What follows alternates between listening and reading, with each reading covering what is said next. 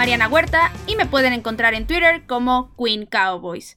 Y empecemos con las noticias rápidas. La primera de ellas es que el dueño del equipo, Jerry Jones, hizo algunas declaraciones acerca de los aficionados en la temporada 2020 y mencionó que definitivamente quiere tener fans en los partidos de los Cowboys, que su plan es tener una sola puerta abierta, más aparte del techo, y con esto crear un efecto como de aspiradora.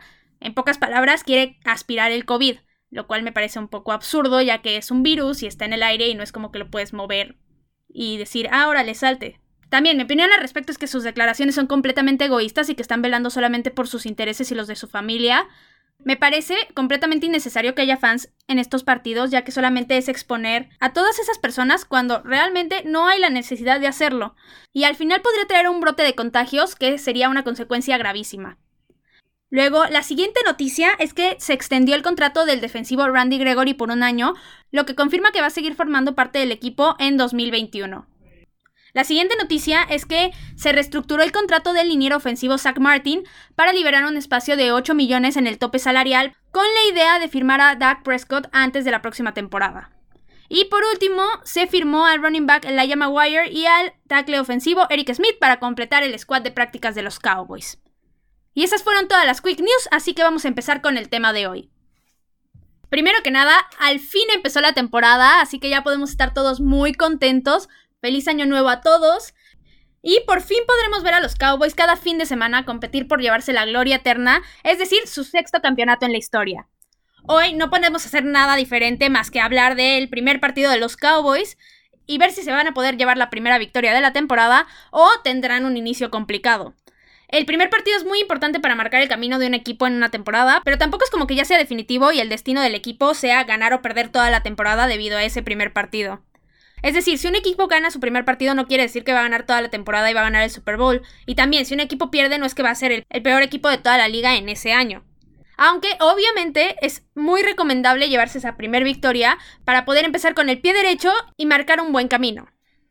Primero voy a empezar con la información general del partido. Este va a ser contra los Rams en Los Ángeles. Es el primer Sunday Night Football de la temporada. Obviamente las expectativas de que sea un gran partido son muy altas. Es horario estelar y se espera que sea un súper espectáculo.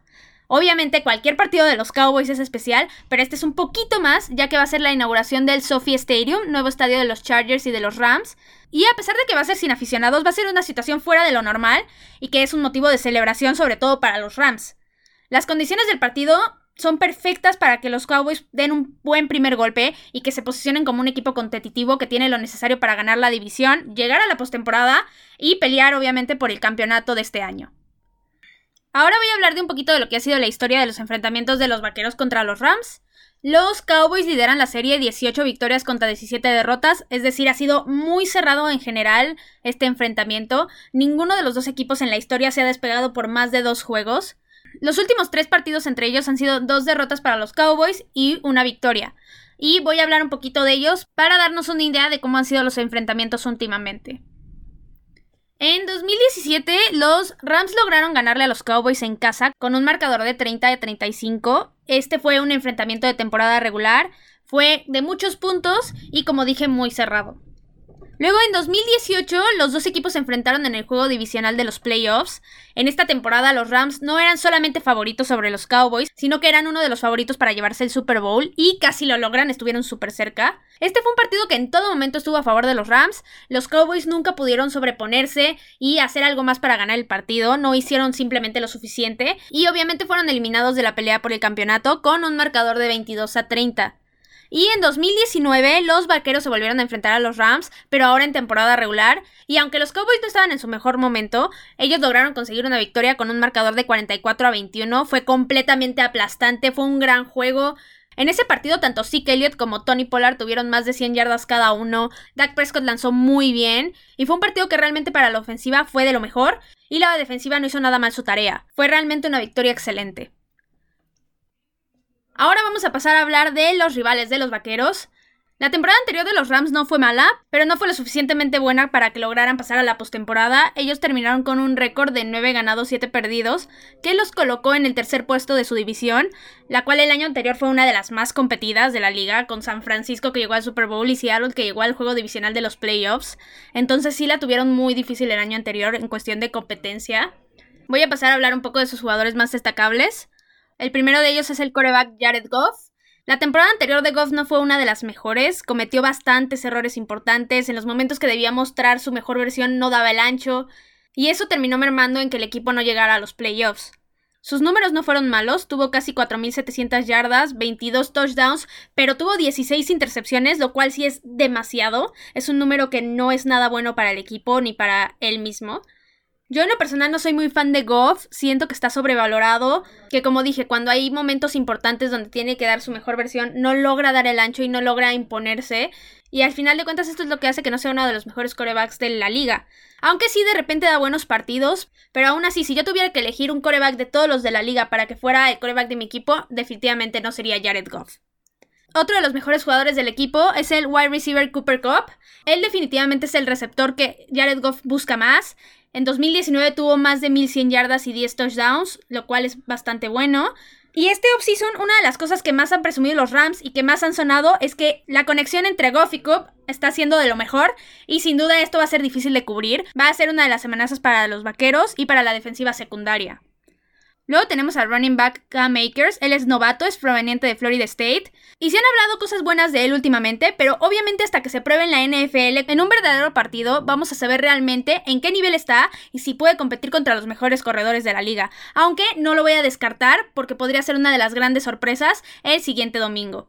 Luego, pasando a los defensivos, tenemos al defensive tackle Aaron Donald. Él es uno de los mejores defensivos de la liga, sin duda alguna. Es el jugador más valioso que tienen los Rams, de absolutamente todos. Y va a ser el más difícil de detener por parte de los Cowboys, del lado de la línea ofensiva. Hay que tener muchísimo cuidado con él, ya que es muy hábil y puede ocasionar muchos problemas para la ofensiva de los vaqueros. Y por último, tenemos al cornerback Jalen Ramsey. Él se acaba de convertir el miércoles en el defensivo profundo mejor pagado de toda la liga y vaya que es bueno. En este caso será bueno tener un defensivo así para cubrir al trío de receptores que tienen los vaqueros, para ver realmente qué tan poderoso va a ser este trío. Yo creo que va a ser un gran duelo y ya veremos a quién cubre el domingo. Yo creo lógicamente que le tocará cubrir a Mari Cooper, pero no dudo que se esté rolando entre CeeDee Lamb y Michael Gallup también. Y será muy interesante ver el duelo de este defensivo contra cualquiera de los receptores de los Cowboys. Ahora vamos a hablar del entrenador de los Rams. Él es Sean McVay. Él ha sido head coach del equipo desde 2017 y en los tres años que ha estado ahí ha logrado cosas muy grandes. Logró llegar en su segundo año al Super Bowl. Y en 2017 y 2018 logró ser campeón divisional. En lo personal es uno de los entrenadores que me gusta más, es muy creativo, logra manejar muy bien al equipo y aparte está súper joven, realmente tiene una carrera por delante muy prometedora, muy grande. Él es un entrenador que ha demostrado que le puede ganar equipos grandes y que se puede imponer sobre cualquier rival, es de mucho cuidado y es realmente una de las ventajas que tiene el equipo de Los Ángeles. Ahora voy a hablar de los pros y los contras que tienen los Rams frente a los Cowboys. Primero los pros. Obviamente la localidad de los Rams es uno, a pesar de que se vaya a jugar sin aficionados, esto va a implicar una pequeña ventaja todavía. Y el hecho de que estén estrenando un estadio es muy importante y puede ser una motivación muy grande para ellos. También su head coach es una de las mayores ventajas, como ya dije. Este McVay puede salir con jugadas muy creativas y que para los Cowboys pueden ser una completa sorpresa. Y también con formas creativas no solamente a la ofensiva, sino a la defensiva e incluso en equipos especiales.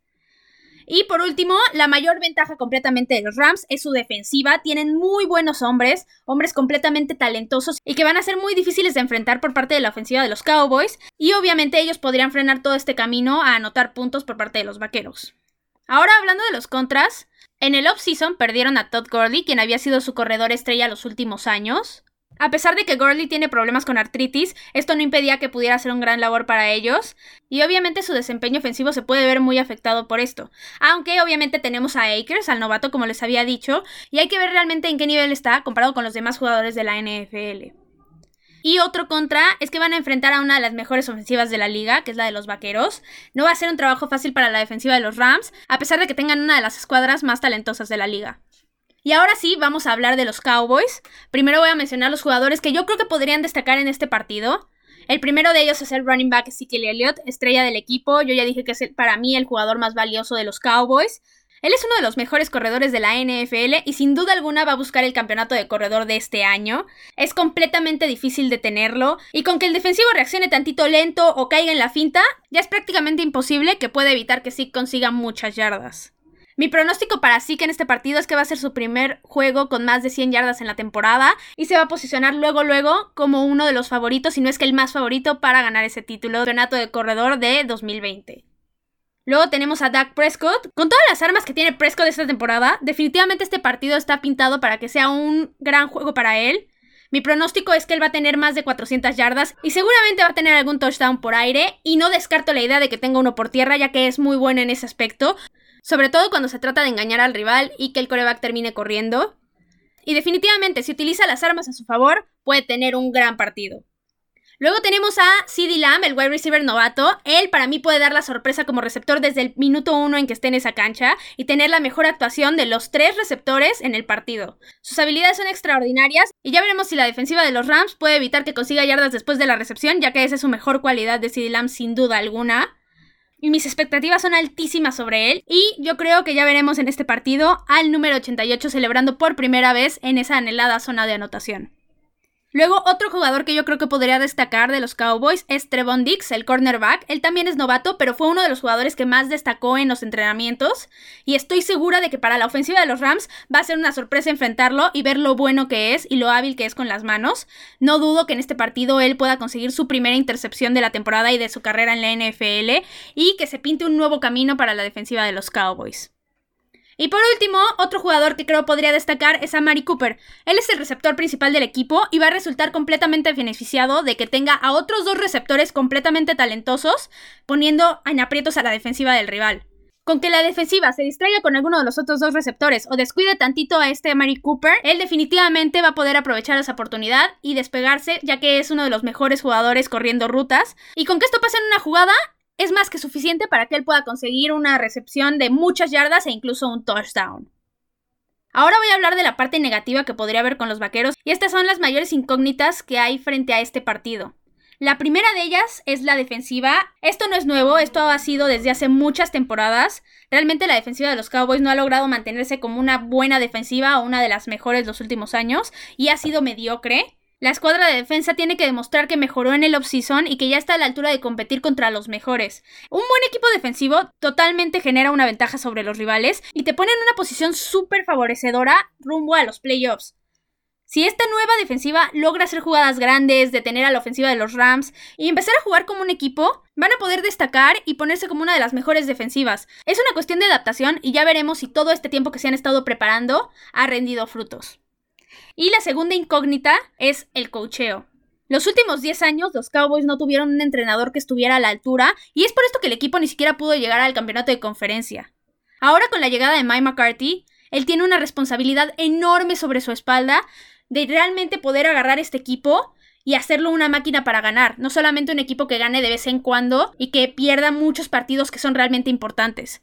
Si McCarthy demuestra que realmente pudo lograr una adaptación rápida en el equipo y que todos están jugando hacia un mismo sentido y que se vea una cohesión, esto va a ser más que suficiente para que los Cowboys se posicionen de inmediato como uno de los favoritos esta temporada. Ahora, mi pronóstico para este partido es que los Cowboys lo van a ganar y van a terminar la semana 1 con la primera victoria de la temporada.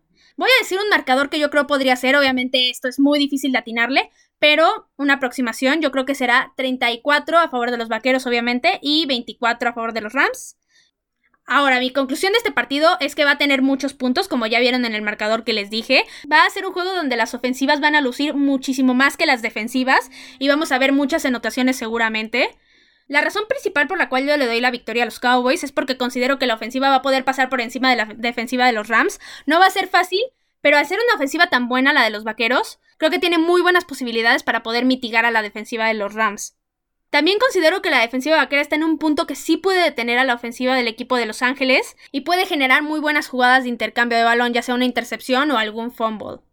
Ahora, si McCarthy logra una victoria en su primer partido, las expectativas que se tienen sobre él y sobre el equipo ahora sí se van a volver completamente reales y mucho más válidas, ya que en ese momento vamos a tener pruebas reales de que el trabajo se hizo bien y que van hacia un buen camino, o de lo contrario, que el trabajo se está haciendo mal y que algo se tiene que cambiar. Y esto fue todo por hoy. Recuerden que me pueden encontrar en Twitter como Queen Cowboys y también en la cuenta oficial de Tres y Fuera Cowboys igualmente en Twitter. Me encantaría saber su pronóstico para este partido y cuál creen que va a ser el marcador. Recuerden cualquier duda, comentario, sugerencia lo pueden dejar en Twitter. Y antes de cerrar, quiero mencionar algo que pasó en el partido inaugural de los Kansas City Chiefs contra Houston Texans. Y es la imagen de inicio del partido donde todos los jugadores, incluyendo los entrenadores, están agarrados en medio de la cancha todos en hilera. Me pareció un momento súper humano y si no lo vieron, vayan a buscarlo en internet porque realmente vale la pena. Y esperen mucho más contenido porque los Cowboys no terminan y nosotros tampoco. Tres y fuera, Cowboys. Hola, soy Rudy Jacinto, creador de Tres y Fuera. Si te gustó el programa de hoy, suscríbete a este y otros podcasts de la familia Tres y Fuera. Tres y Fuera NFL, Tres y Fuera Fútbol, Tres y Fuera de tu equipo favorito y claro, el canal de Tres y Fuera YouTube con videos todos los días. Porque si tu equipo existe, Tres y Fuera lo cubre.